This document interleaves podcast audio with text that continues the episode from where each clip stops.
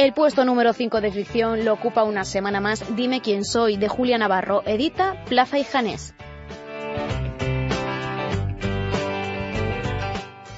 En el número 4, Inés y la Alegría de Almudena Grandes. Lo encuentran en Tusquets Editores.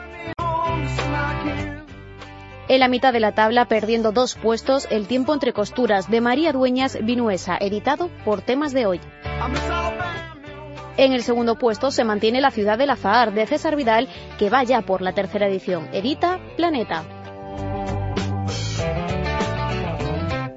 Y el libro de ficción más vendido esta semana es una incorporación directamente al número uno, La caída de los gigantes, de Ken Follett, editado por Plaza y Janés. Los Diez Mandamientos de la Mujer 11 es la primera de las novedades de los más vendidos de no ficción en el puesto número 5. Carmen Lomana es su autora y la editorial es Espasa Calpe. En el 4 aterriza con fuerza Los presidentes en zapatillas, la vida política y privada de los inquilinos de la Moncloa. Su autora es María Ángeles Tope de Celis y edita Espasa Calpe. Otra incorporación en el número 3, Mi idea de Europa, del expresidente del gobierno Felipe González. Lo encuentran en la editorial RBA.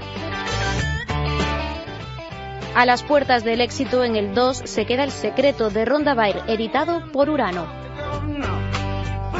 Y repitiendo en el número 1 de no ficción, encontramos La masonería de César Vidal, que a punto está de sacar a la venta su tercera edición. Lo acerca a las librerías Planeta.